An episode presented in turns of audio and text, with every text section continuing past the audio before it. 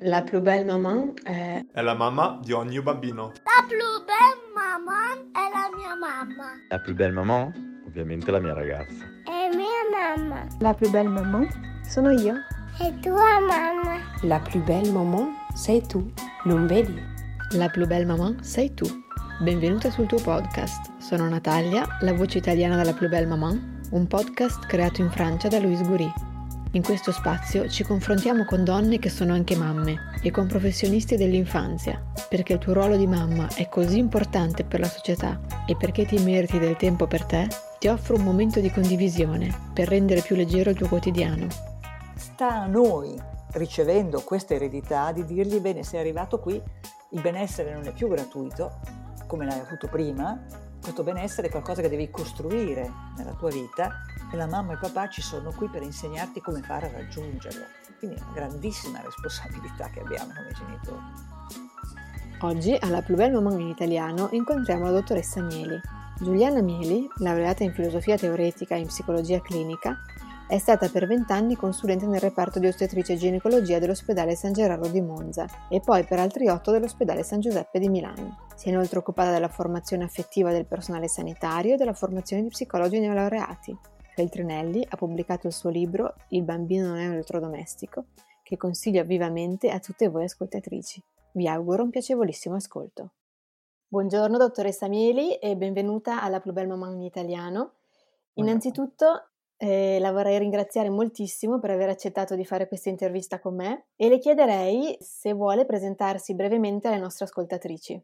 Sì, nel presentarmi mh, scelgo quello che per me è più qualificante in termini di esperienza. No? Io ormai sono una persona anziana eh, che vengo da studi di filosofia, eh, che io ho fatto con grandissimo amore e che sono molto importanti. Io penso che la psicologia è una parte mancante filo- della filosofia, cioè una parte che eh, si preoccupa degli aspetti affettivi che fondano i comportamenti dell'uomo, di cui la filosofia, parlo di quella occidentale, non si è mai preoccupata. Quindi era proprio una carenza di questo genere che mi spingeva.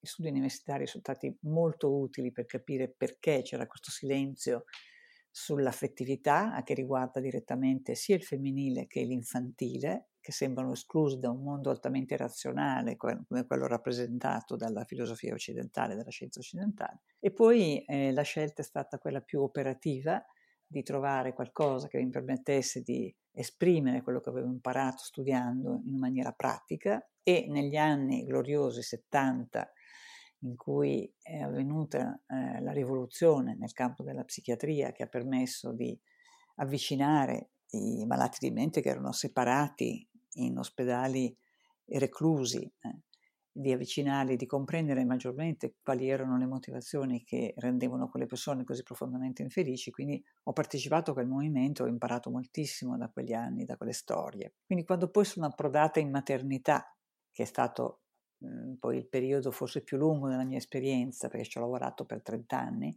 e venivo già con un fondamento, una, una parte diciamo di teoria no, che avevo approfondito sia in filosofia che nella psichiatria, che mi ha aperto eh, la possibilità di comprendere sia da un punto di vista della fisiologia, da un lato, che della patologia, anche il mondo della maternità e dell'infanzia. Benissimo, la ringrazio molto. Per iniziare le chiederei, appunto mi ricollego a questo discorso del, del, della sua esperienza in maternità, e le chiederei di parlarci di un argomento di cui si parla anche molto nel suo libro, che è Il bambino non è un elettrodomestico, di cui metterò poi i riferimenti nelle, nel, nella descrizione, e cioè eh, le chiederei di parlarci delle modalità di cura, di relazione col bambino, a proposito delle quali ci si affida sempre, un po' nella nostra società, al parere di diversi esperti. Appunto, lei che ha lavorato a lungo, a stretto contatto con madri e bambini, cosa ci può dire a proposito di questa relazione di cura? Beh, posso dirvi che questa cosa no, mm, cioè, colpisce, no, perché evidentemente se si, si affida agli esperti vuol dire che c'è un vuoto di informazione. No?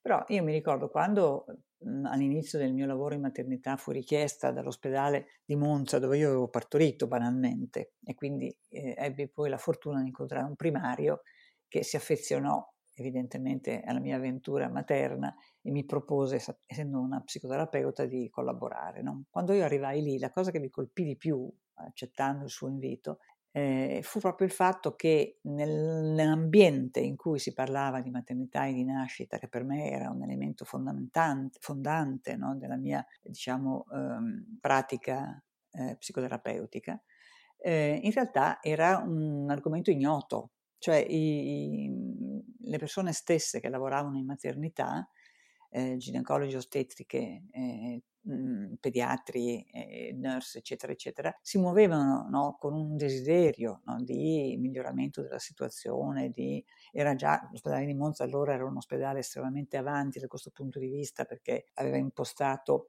tutta l'assistenza nel rispetto il più possibile della naturalità del parto e dell'assistenza, quindi era già un ospedale eh, particolare. Eppure nessuno di questi colleghi aveva una conoscenza di quello che la psicologia ha insegnato e ha capito dell'importanza della relazione di cura affettiva. Mi colpì moltissimo questa cosa, no?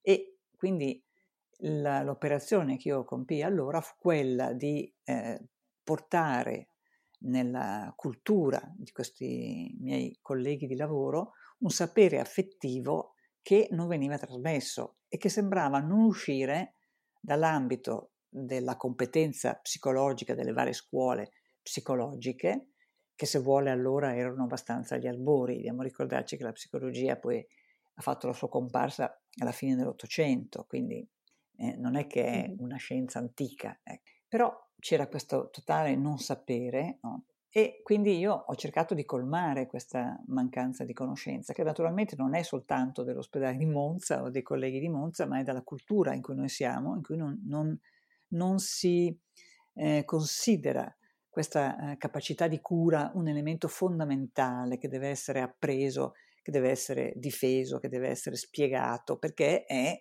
un qualche cosa di assolutamente fondamentale per il benessere del bambino, sia fisico che emotivo. E, quindi eh, cosa succede? Che oggi no, si ricorre poi a un sacco di pareri esperti, eccetera, eccetera, in un modo che a me non piace, sono sincera, poi nel libro credo che traspare, no? Non mi piace perché piegarsi al parere dell'esperto mh, mhmm, si può fare in cose che non, possono, non sono di nostra competenza, no?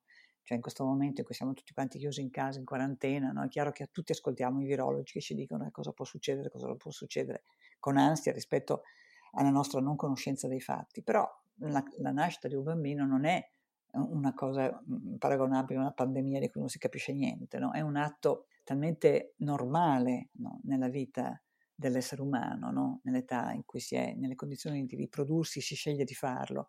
E quindi eh, mi sembra fondamentale non tanto dare delle ricette, ma andare a riscoprire la competenza innata che la natura ha dato agli esseri umani in termini di capacità di cura nei confronti del piccolo no? e che noi non eh, riconosciamo, non leggiamo più perché tutto il sistema è andato in una direzione di apprendimento e di eh, eh, attribuzione di valore ad altri aspetti della vita umana, anche culturali se vuole, no? la possibilità di studiare tutti quanti, di fare università, di diventare competenti in questo e in quello, eccetera, eccetera, ma mh, la competenza su quella eh, cura biologica fondamentale del piccolo umano che permette al bambino in un percorso molto lungo di passare dalla dipendenza alla capacità di affetto reciproco che è quello che caratterizza la vita adulta, non viene spiegata.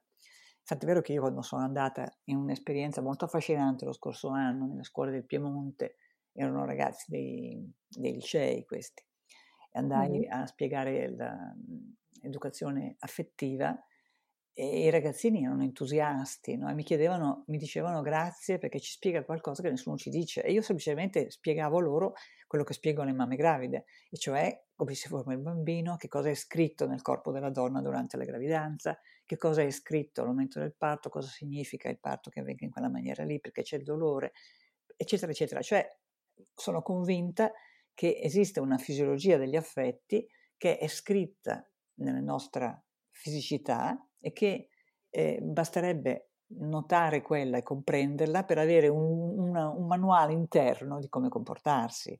Quindi è questo che cerco di fare nel libro, di spiegare la fisiologia. Certo, ho letto, poi ho visto che anche lei lo dice appunto che l'OMS ha fissato in, ha cioè addirittura a noi sembra tanto, ma in 24 anni il tempo che ci vuole per un bambino per diventare adulto, poi, mh, poi non si sa se ci si riesce in 24 anni o più, vabbè, ma mi risulta che stanno, dai... stanno alzando il, il, il, a 35. Eh. ecco, beh, poi dipenderà anche dai soggetti. ma, ma, le chiedo invece cos'è che, eh, cos'è che è necessario, cosa sarebbe necessario perché l'individuo sia effettivamente autonomo, cioè quali sono le condizioni favorevoli per cui ci sia una crescita sana e intendo sana da un punto di vista soprattutto psichico? No?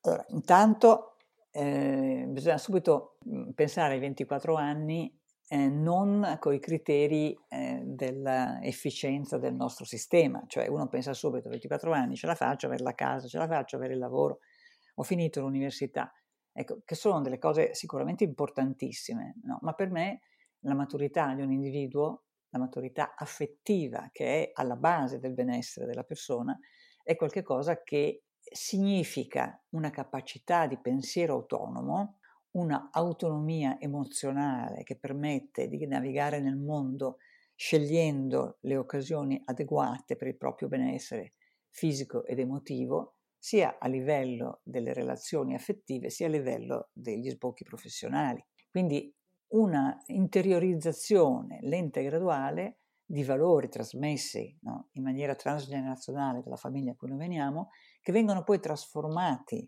nella vita della singola persona attraverso la sua esperienza, la sua crescita, gli incontri plurimi che avvengono al di fuori della famiglia, all'interno della società e che costruiscono quell'identità eh, che permette a una persona di riconoscersi come aventi determinate caratteristiche e capace no, nell'accoppiamento con il mondo, accoppiamento in senso lato di varie esperienze, di trarne beneficio in quelle che gli sembrano utili per la sua realizzazione e allontanare da sé quelle che non gli sembrano no, adeguate per la sua realizzazione. Quindi questa capacità di autonomia qui, no? il, superamento della dipendenza no? e l'entrare nel mondo della scelta consapevole che è un passaggio che forse, eh, se, se, diciamo questo, diventa forse più comprensibile perché si parla di 24 anni. Poi in realtà questo è un processo che continua tutta la vita, perché secondo me è beato chi continua a imparare, no? continua a sbagliare, a imparare, a incontrare, mm, a modificare, no? a partire da un suo bagaglio interno che si arricchisce man mano che vive. No? E si va avanti a imparare fin quando si vecchi come me, non è che si smette di imparare, no? Ed è una cosa bellissima perché l'incontro con qualcosa che non si sa riempie di passione, di interesse, di curiosità. Quindi non è un processo facile perché il bambino nasce in una condizione invece che è l'opposto, è di totale dipendenza, in un rapporto simbiotico con il corpo della mamma e quindi il percorso di crescita si spiega perché è così lento e graduale e perché la natura ha scritto a carattere di fuoco nella gravidanza e nel parto quali sono i passaggi che permettono no, che questo distacco sia lento e graduale, perché eh, si tratta di uscire da una situazione di sicurezza che coincide con una eh, simbiosi vuol dire essere due in uno, mm, quindi una contiguità strettissima, no? quasi una differenza, una, una, difficoltà a distinguere le identità nel bambino. No?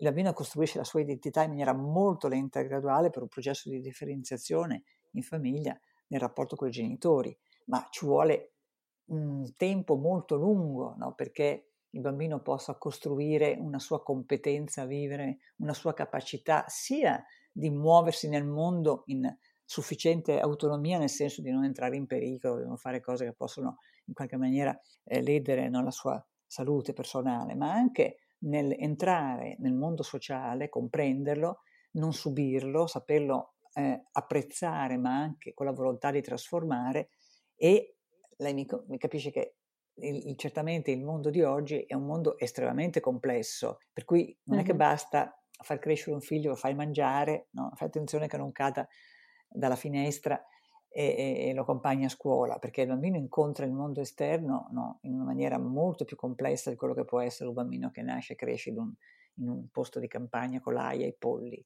Quindi la genitorialità si estende alla capacità di, di scortare il bambino nelle esperienze della vita, che sono esperienze di eh, lentamente e gradualmente essere più complesse. Quindi certo. è un lavoro molto, molto è, è, il lavoro più difficile che c'è, ecco. Quindi... Certo, e, e, questo lavoro, come mhmm, leggevo, anche appunto è fatto un po' diciamo in dialettica tra il padre e la madre, no? Prima inizia preponderante il ruolo della madre, ovviamente quando ovviamente durante la gravidanza, poi quando il bambino è molto piccolo, e poi a un certo punto ehm, si inserisce anche il padre, il padre c'è, ma si inserisce diciamo più in questo, come percezione, in come percezione, sì, come bambino, percezione. E le volevo chiedere appunto qual è il ruolo del padre che magari viene considerato meno, comunque però ha una, ha una sua grande importanza, no? Ma io continuo a pensare che il, il ruolo e la responsabilità è assolutamente 50-50 e, e penso anche che il, la presenza della figura paterna mostri apertamente no, che in natura non è stato previsto no, che la donna a questo livello di complessità del mammifero no, potesse ri- autoriprodursi come fa il virus per conto suo, per esempio. Ecco, ci vuole una, una eh, riproduzione che è frutto di un accoppiamento. Allora, questo accoppiamento noi siamo abituati da una cultura eh, tremendamente materialistica eh, a pensare che sia un accoppiamento fisico, che sicuramente è anche, ma questo è l'aspetto fisico, ma è un accoppiamento fra due modalità che sono diverse e complementari di sguardo sul mondo, no? perché mh, mhmm, c'è una differenza fra maschile e femminile che è una differenza non soltanto eh, fisica, ma è una differenza proprio di sguardo sul mondo. Naturalmente eh, io dico sempre che eh, siamo abituati forse a uniformarci di più lo sguardo maschile a quello femminile, perché da un punto di vista valoriale è stato più considerato quello con la sua razionalità, capacità, efficienza, eccetera, che non l'importantissimo invece facoltà della cura che è prevalentemente femminile. Per cui in realtà nell'accoppiamento noi abbiamo l'incontro di due mondi che convergono nel comune interesse della sopravvivenza del benessere del piccolo, che contiene metà della, della, dell'eredità genetica materna e metà di quella paterna, e che fa sì che le due figure possano completarsi in questo processo di lenta e graduale separazione del bambino dalla, dalla madre, che è il punto di partenza, l'origine simbiotica della sua vita, e quindi l'incoraggiamento verso l'esplorazione che deve essere sempre no, un'esplorazione e ritorno, non deve essere un processo esponenziale di allontanamento dalla figura materna, perché la, la, la, la linea esponenziale è una linea della matematica, non è una linea della modalità fisica con cui il bambino si emancipa dalla dipendenza. Il bambino ha bisogno di procedere come nel parto a stantuffo, cioè per moti no, di incoraggiamento esplorativo e la, poter tornare indietro nel noto per ritrovare il sapore della sua sicurezza originaria e poi di nuovo esplorare e poi ritornare. Ecco, la figura paterna è proprio come una figura che permette molto, in maniera molto più efficace del femminile solitario, diciamo che da solo, no? La separazione e l'incoraggiamento del bambino perché la figura paterna è proprio la figura che scorta il bambino in questa sua avventura di emancipazione verso il mondo l'acquisizione di competenze, la costruzione di un'identità ed è una figura cardine da questo punto di vista, no? perché è come se la mamma fosse, diciamo così, la certezza dell'origine a cui il bambino rientra e ritorna, eh?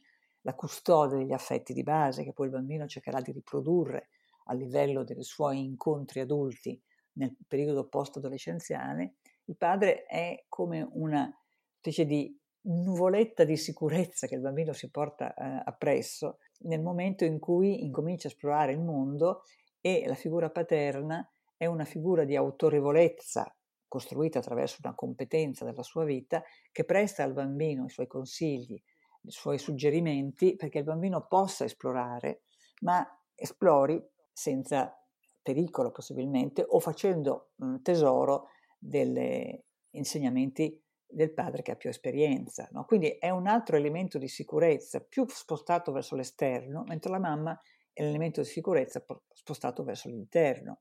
Però sto parlando di sicurezza, eh, perché il bambino nasce estremamente fragile, molto più fragile di qualsiasi altro mammifero, e ha bisogno mm-hmm. di anni per poter consolidare nell'esperienza la sua sicurezza, la sua autonomia, la sua capacità di confrontarsi con il mondo che lo circonda e trovare il modo no, per organizzare no, la sua vita.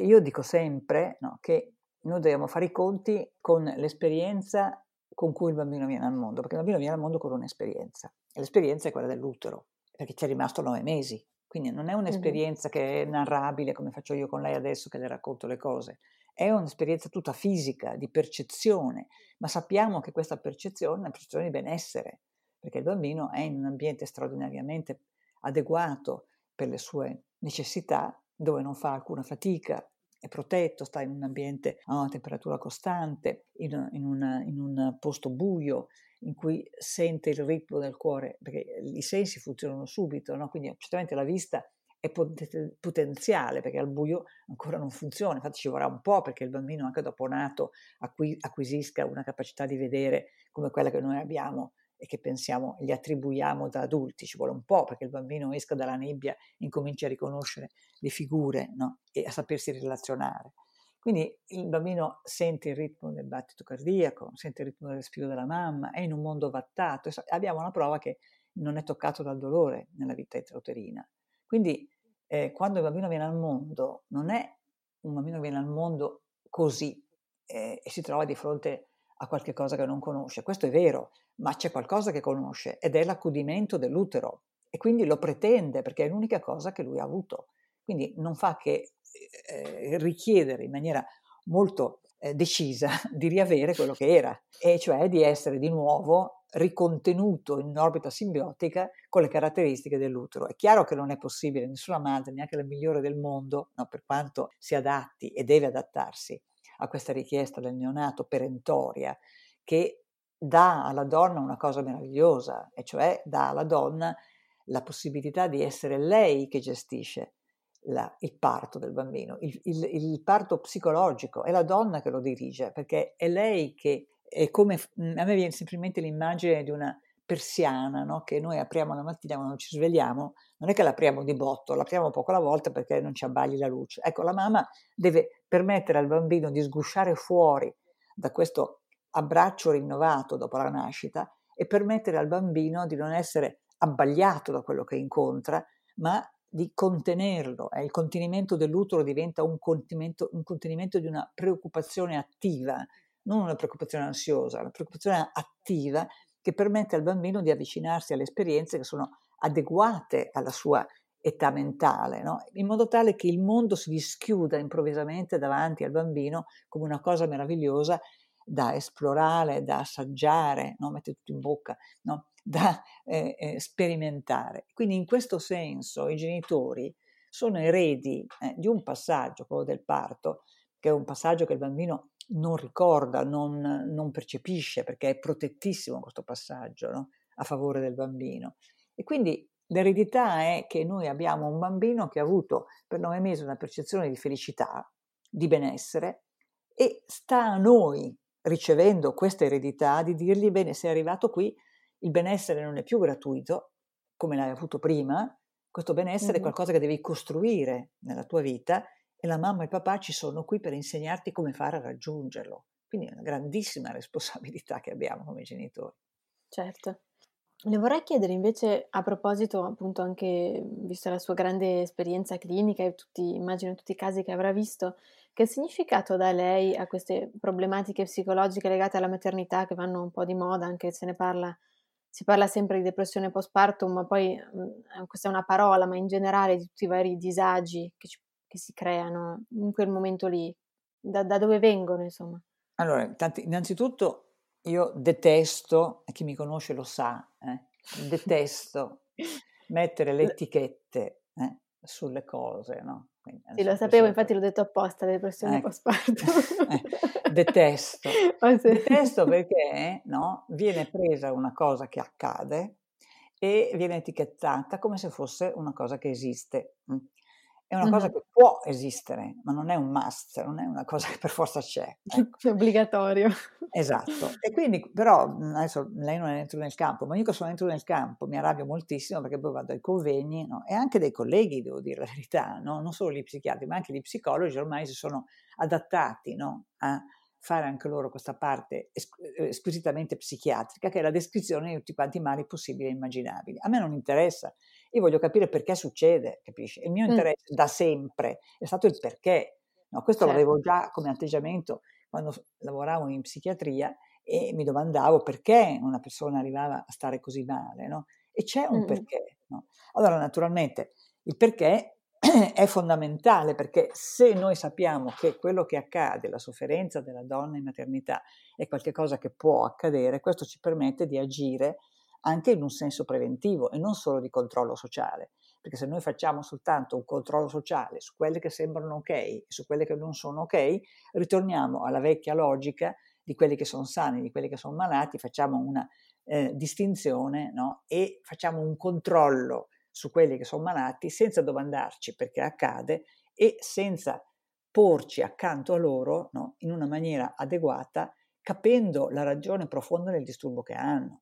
Mhm. Quindi, allora, se io ho ragione nel dire che, ma non sono da sola fortunatamente, eh, se chi come me dice no, che il benessere dell'individuo è legato soprattutto ai primissimi anni di vita, che sono i più delicati, perché sono quelli centrali del passaggio dalla simbiosi uterina no, al rapporto con la famiglia, e in cui i bambini hanno un cervello che non è ancora pienamente sviluppato. No? Cioè il piccolo umano, ehm, c'è un, un, un, un, professore inglese che ha fatto studi su questo, no? il quale eh, spiega come se noi nascessimo con una parità di maturità, Cozzolino è questo, eh, una, una, parità di maturità no, paragonabile a quella degli altri mammiferi, e il bambino dovrebbe stare in utero 24 mesi per nascere mm-hmm. con la competenza che ha un altro mammifero.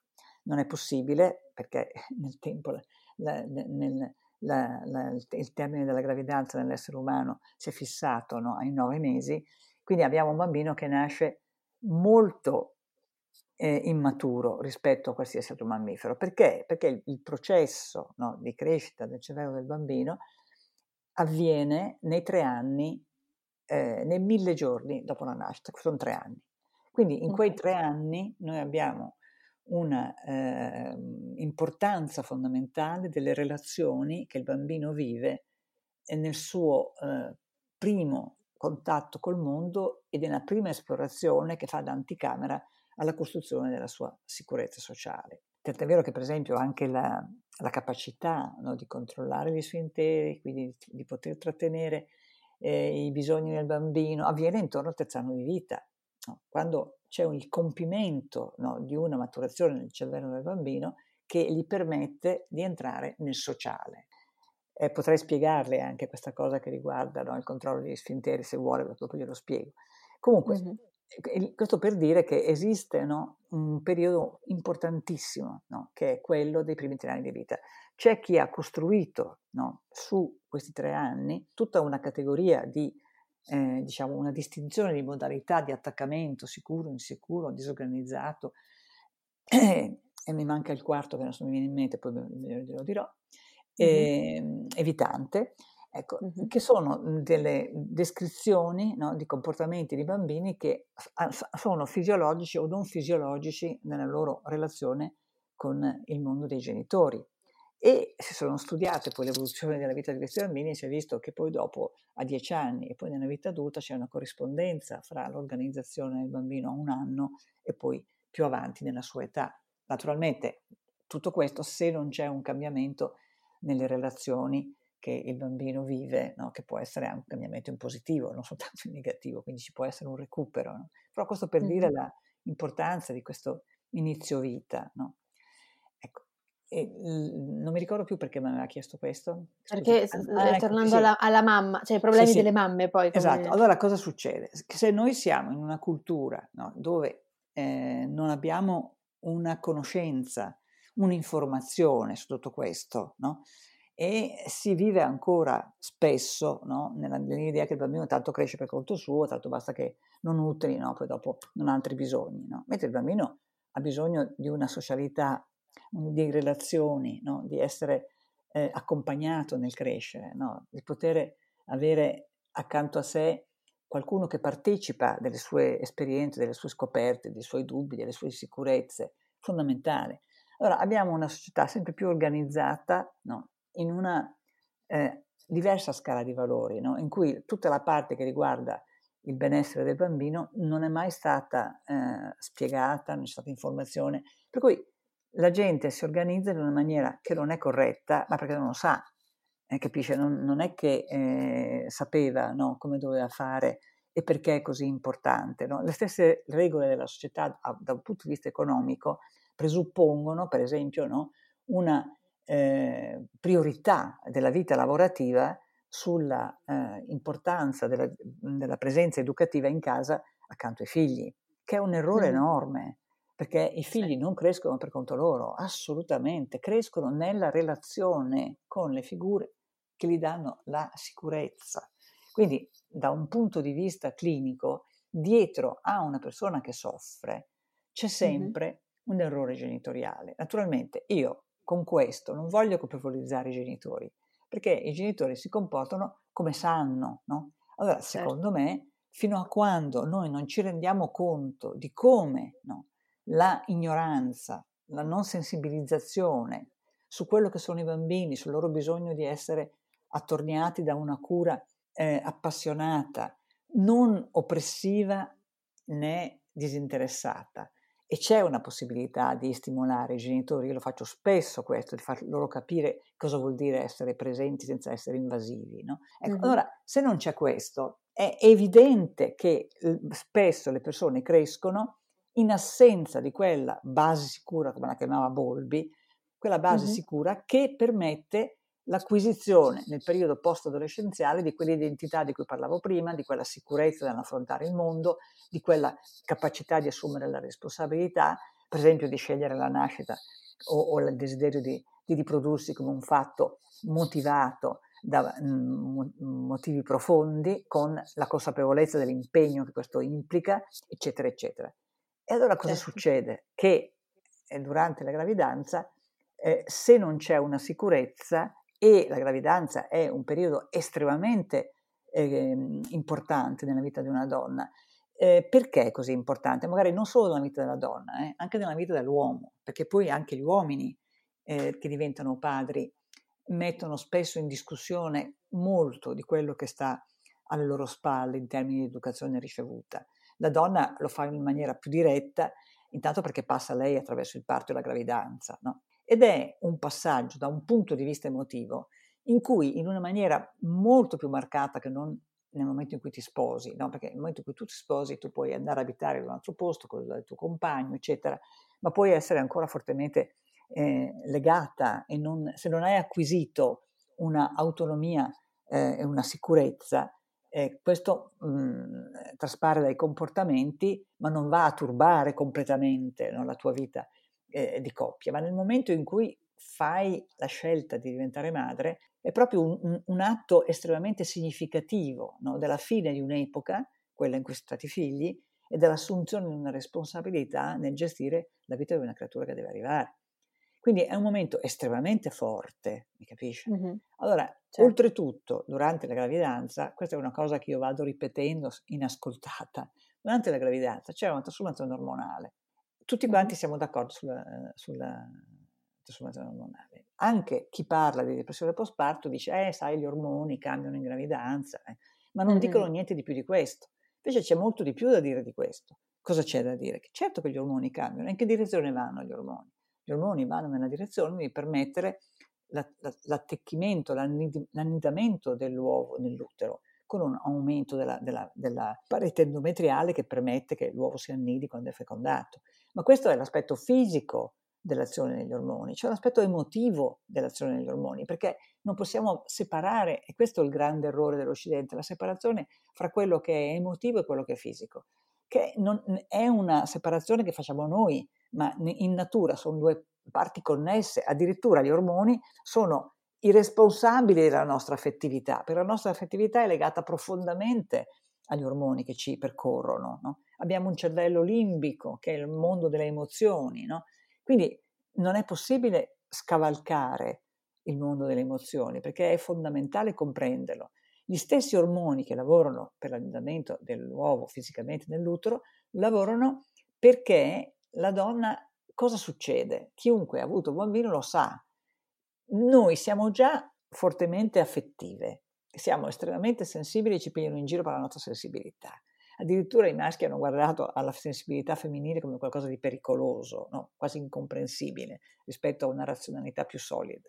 Bene, durante la gravidanza questa differenza aumenta ulteriormente, addirittura diventa fortissima, per cui ci pigliano tutti in giro perché eh, io questo lo dico spesso nei corsi di accompagnamento alla nascita, no? dico sempre, vi siete accorti che le vostre compagne no, eh, piangono per non nulla, si incazzano in un modo ingestibile, eh, saltano per aria per la minima cosa e tutti mi dicono sì è vero, ha ragione e ci pigliano, in, ci pigliano in giro per questo e nessuno pensa che questa cosa ha un significato. E quello che sì. vado dicendo è che il significato di questa cosa è che come fisicamente bisogna raggiungere una simbiosi perché il bambino possa esistere, ci deve essere una simbiosi emotiva. E la natura lavora sull'emozionalità della donna, perché non può lavorare sul bambino che si sta formando. E quindi questo aumento della sensibilità che sposta la nostra sensibilità ancora di più e la rende così forte, si avvicina alla sensibilità del bambino che venendo al mondo, uscendo da quell'utero protetto, buio, in cui sentiva soltanto il ritmo del cuore del battito, il ritmo del cuore, cioè, si ritrova improvvisamente in un mondo di questo genere qui, quindi tutto, qualsiasi stimolo della realtà lo spaventa, lo impressiona, lo invade. No? Quindi l'aumento della sensibilità della donna permette che la donna si identifichi col bambino, senta con la sensibilità del bambino quello che la circonda e quindi la mette nelle condizioni di indovinare i bisogni del bambino perché la sua sensibilità le dà uno sguardo sul mondo che è uguale a quello del bambino, che sente tutto quanto dilatato e quindi è in grado di comprendere i bisogni del bambino per identificazione. Allora, questo cosa significa? Significa che torniamo piccole in gravidanza, no? Quindi abbiamo mm-hmm. una parte adulta che resta vigile, che conosce la realtà, che programma, che si organizza e abbiamo una parte emotiva che torna piccola per essere in grado di entrare in contatto pienamente con il mondo del bambino. Ebbene, chi ha una storia faticosa alle spalle, chi mm-hmm. non ha avuto sostegno adeguato, no, chi eh, ha sofferto, inevitabilmente in gravidanza, inevitabilmente in gravidanza si ritrova a riprovare il sapore di quello che ha alle spalle.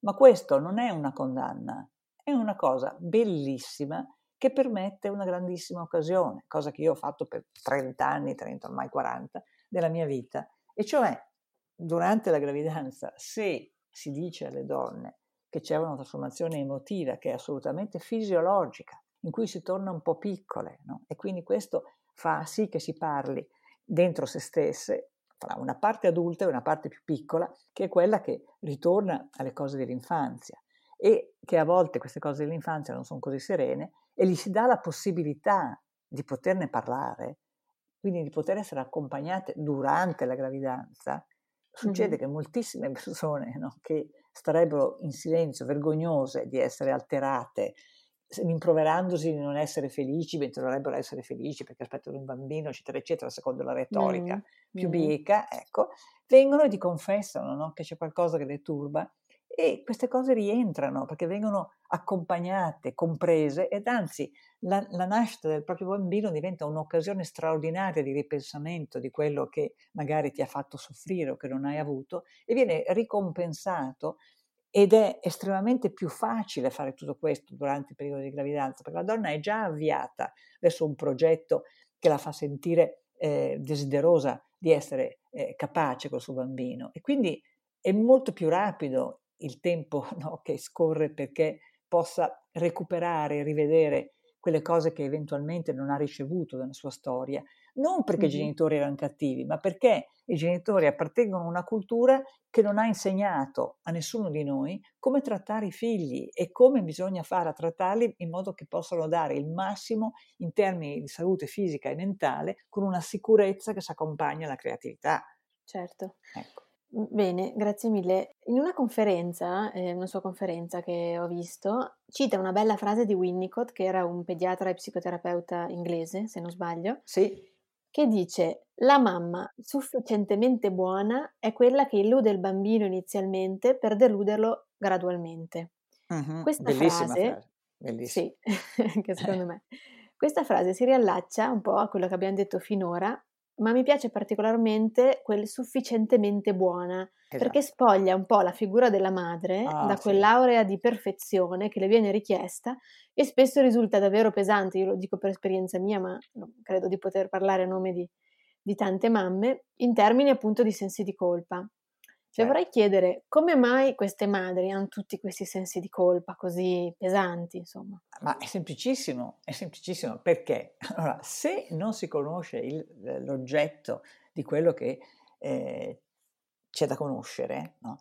Eh, eh, si, si si creano dei- degli stereotipi, no? Lo stereotipo può essere la donna che partorisce e poi il giorno dopo immediatamente va in Parlamento piuttosto che al lavoro, no? Farina Ganza, per esempio, no? Quella che ha nove figli, no? Piuttosto che quella che, non lo so, no? Quella che eh, canticchia tranquilla beata, no? E quindi Mhm. non ha avuto problemi al parto, non ha avuto eh, eh, problemi con l'allattamento, eh, non ha avuto problemi se il bambino si svegliava di notte, e quindi c'è un'idealizzazione, no? Ecco, Naturalmente rispetto a questa idealizzazione che è completamente basata su niente, perché non è basata su un contenuto serio di cosa vuol dire mettere al mondo una creatura, mentre la frase di Winnicott è una frase che parla di un contenuto serio di quello che è l'essenza del materno nel rapporto col bambino, capisce? Allora Mhm. si creano delle, delle- delle idealizzazioni cretine e se uno ha come riferimento l'idealizzazione cretina, e spesso purtroppo, devo dire la verità, ci si mettono gli esperti anche, no? che vengono a dire che devi allattare fino a sette anni, cosa assurda Mm. per- a mio modo di, di pensare, ecco, piuttosto che quello che ti dice che eh, bisogna me- me- guai se metti il bambino accanto alla mamma perché sennò lo vizi, ecco, tutte queste Mm. cose qui eh, eh, che vengono elargite così, senza una giustificazione, no? ma come delle, delle- delle- dei pareri che vengono eh, elargiti dall'alto, la gente è confusa e si mette dietro a quello che urla più forte. no? Mentre c'è Eh. un contenuto che deve essere spiegato ed è quello che mi fa arrabbiare che non venga spiegato ed è quello che i, ragazzini nelle scuole del Piemonte l'anno scorso hanno capito e mi sono corsi dietro dicendomi che finalmente qualcuno mi aveva spiegato. no? Cosa Mhm. dice Winnicott? Mm? Dice, ed è questo che gli fa dire good enough, cioè sufficientemente buona, Mhm. deve illudere inizialmente per deludere gradualmente. Questa frase, così breve, così semplice, Winnicott è un genio, genio, eh? è alla base di una rivoluzione nella psicologia, è meglio dirlo questo, che è avvenuto nel dopoguerra e che ha visto in lui e in Bolby i primi grandi rappresentanti no, di una psicologia che ha modificato completamente il teorema di interpretazione dello sviluppo del bambino di Freud. Mhm. Adesso non sto a discutere di questa cosa che è specialistica, ma no, tanto per capirci che c'è un'altra branca no, molto più concreta, no, diciamo, della eh, psicanalisi che si è occupato specificamente della, mm, della eh, vita affettiva del bambino in relazione eh, con la madre, il padre, la nascita la genitorialità. Quindi Winnicott cosa dice?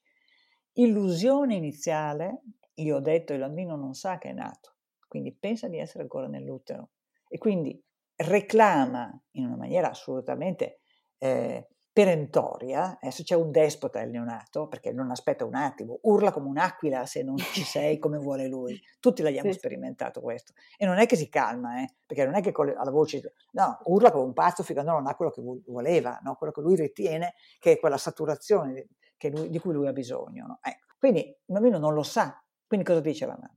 Illusione, eh? cosa vuol dire illusione? Dai al bambino l'illusione di essere ancora in utero, il che significa praticamente che nei primi famosi 40 giorni eh, eh, devi essere tutta per il bambino, eh, sei eh, ancora fusa con lui. No? Il bambino si sveglierà da questa fusionalità attraverso le piccole delusioni, cioè la mamma si addormenta, deve dormire anche lei, la mamma deve andare in bagno, povera Crista, deve mangiare anche lei. Quindi Mm. non è più quella continuità totale e assoluta che era dentro nell'utero, capisci? Quindi la delusione graduale è il portare il bambino in una maniera lenta e graduale, rispettando i tempi del bambino e della sua crescita mentale, in modo tale che si costruisca una sicurezza rassicurante pur rinunciando a quella totalità simbiotica da cui è partito. Mm-mm. Ecco la delusione graduale che cos'è, capisce? E allora, Sì. perché good enough? Perché non, non, importa se sei quella che torni, cioè, c'è, c'è scritto tutto, no? Eh, non puoi tornare a lavorare il giorno dopo perché altrimenti il bambino non esce dalla simbiosi lentamente, no? è già tutto scritto lì, no? quello che conta, poi il resto ti arrangi tu a organizzarti, è che il bambino deve uscire dalla simbiosi in una maniera lenta e graduale, che deve essere proporzionale alla sua età mentale e poter scoprire le cose del mondo in una maniera assolutamente autonoma e creativa, scortato dall'attenzione materna e paterna. Questo è il segreto della genitorialità. Tutto il resto sono cretinaggini. ok. Per cui io sono rabbiosa anche con tutte quante le ricette sull'allattamento. Cioè, certo che l'allattamento è una cosa fondamentale, certamente va incoraggiato sicuramente, ma va incoraggiato anche e non soltanto perché il latte è la, la cosa migliore per un bambino di quelle appena nato, ma anche perché lì si, si, nell'allattamento si ripristina la fusionalità, quindi è di nuovo no, un qualche cosa che ricrea la simbiosi madre-bambino però non può essere portato avanti eternamente, perché la simbiosi non è vero che può durare eternamente, tant'è vero che il latte a sei mesi non è più sufficiente, deve essere integrato, che non vuol dire che a sei mesi si svezza, ognuno svezza quando vuole, ma la logica deve essere quella di un lento e graduale subentrare di altro, no? in sostituzione dell'unicità della madre, perché non è solo il latte o la tetta, è la mamma che non basta più, perché deve accettare di essere accompagnata da altro, perché il bambino ha bisogno d'altro per crescere, mi capisce? Certo.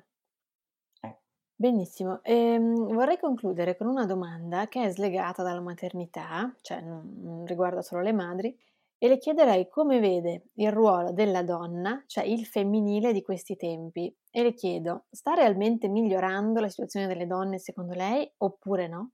Allora, domanda spinosa, perché io sono una molto, molto, molto, molto eh, interessata al femminile e da un punto di vista filosofico. Io ho accennato prima al fatto che eh, la, tutta la nostra filosofia occidentale, a differenza di altre filosofie, no? perché io mi sono occupata d'Oriente, proprio perché sono delle filosofie diverse, no? in cui non c'è questo predominio di una razionalità astratta come è successo da noi. E quindi il, il femminile nella storia del, del pensiero filosofico e scientifico occidentale non è stato considerato. È una lacuna enorme, secondo me, perché si è costruito, ma io non lo dico in, in, polemica perché voglio essere chiara, io non sono polemica con i maschi, con gli uomini, assolutamente, li ritengo preziosissimi. No? Corre una via battuta, credo che sia da qualche parte qualcuno avrà sentita, no?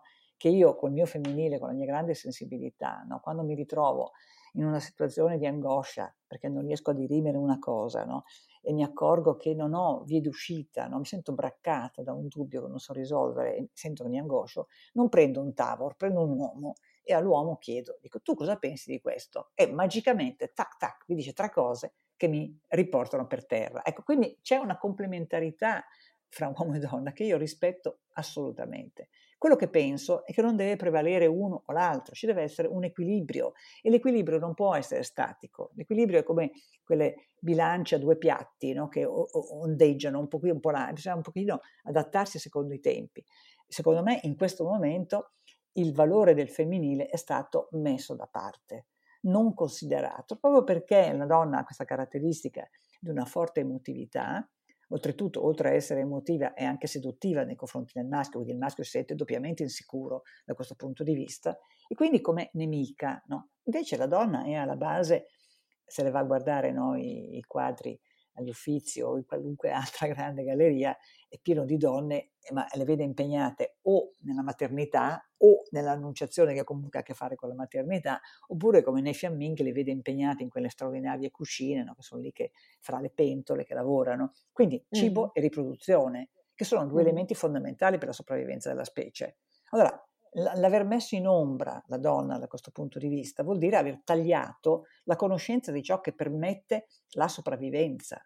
È un errore enorme e quando dico questo sto parlando di un approccio conoscitivo della donna. Sto parlando non di un approccio, la nostra emotività non è un'emotività inutile e sciocca, è un'altra modalità di guardare. Io sfido chi sente questa relazione, in questo, chi, chi la sentirà, fate un test, eh, qualsiasi cosa sia, la partita di calcio, la gita in campagna, un film, fare la spesa, Vedete, quello che viene in mente a noi quello che viene in mente a loro, ma non in contrapposizione, come complementarità. Sono, guardiamo e vediamo cose diverse, privilegiamo cose diverse. Ora, questa cosa lo dico non polemicamente, ma come integrazione. Cioè il nostro è una capacità straordinaria. Le, voglio citare eh, gli studi della Taylor, che sono affascinanti. No? La Taylor, l'americana, eh, in America fanno tutto quanto con gli esperimenti di laboratorio. Si è accorta che in questi esperimenti che facevano usavano moltissimo dei volontari maschi. E le è venuto il sospetto che la reazione di donne e uomini di fronte allo stesso problema sarebbe stata diversa. Quindi ha preso un esperimento che era una cosa estremamente eh, pericolosa, eh, come potrebbe essere adesso quello che siamo dentro in questo momento, no? una minaccia, eh? e si è accorta che l'uomo risponde in una maniera proprio istintivamente, cioè l'uomo va sull'asse cortico-surrenale e si eh, arma e con l'adrenalina esce a combattere. La donna va in ossitocina, quindi la donna cosa fa? Riorganizza il campo affettivo protezione dei piccoli. Ora dice la Taylor, per la sopravvivenza della specie ci vogliono entrambi gli atteggiamenti, sia quello di difesa che quello di cura per garantire la sopravvivenza della specie. Quindi aver messo da parte la cura no, ci ha tolto non soltanto no, la cura dei bambini, che è una cosa importantissima perché poi i bambini diventano adulti che magari sono quelli che ci governano, quindi è meglio uno che è stato curato bene che ci possa governare bene, quello che penso io. Ecco. Ma l'atteggiamento di cura non è soltanto madre-bambino.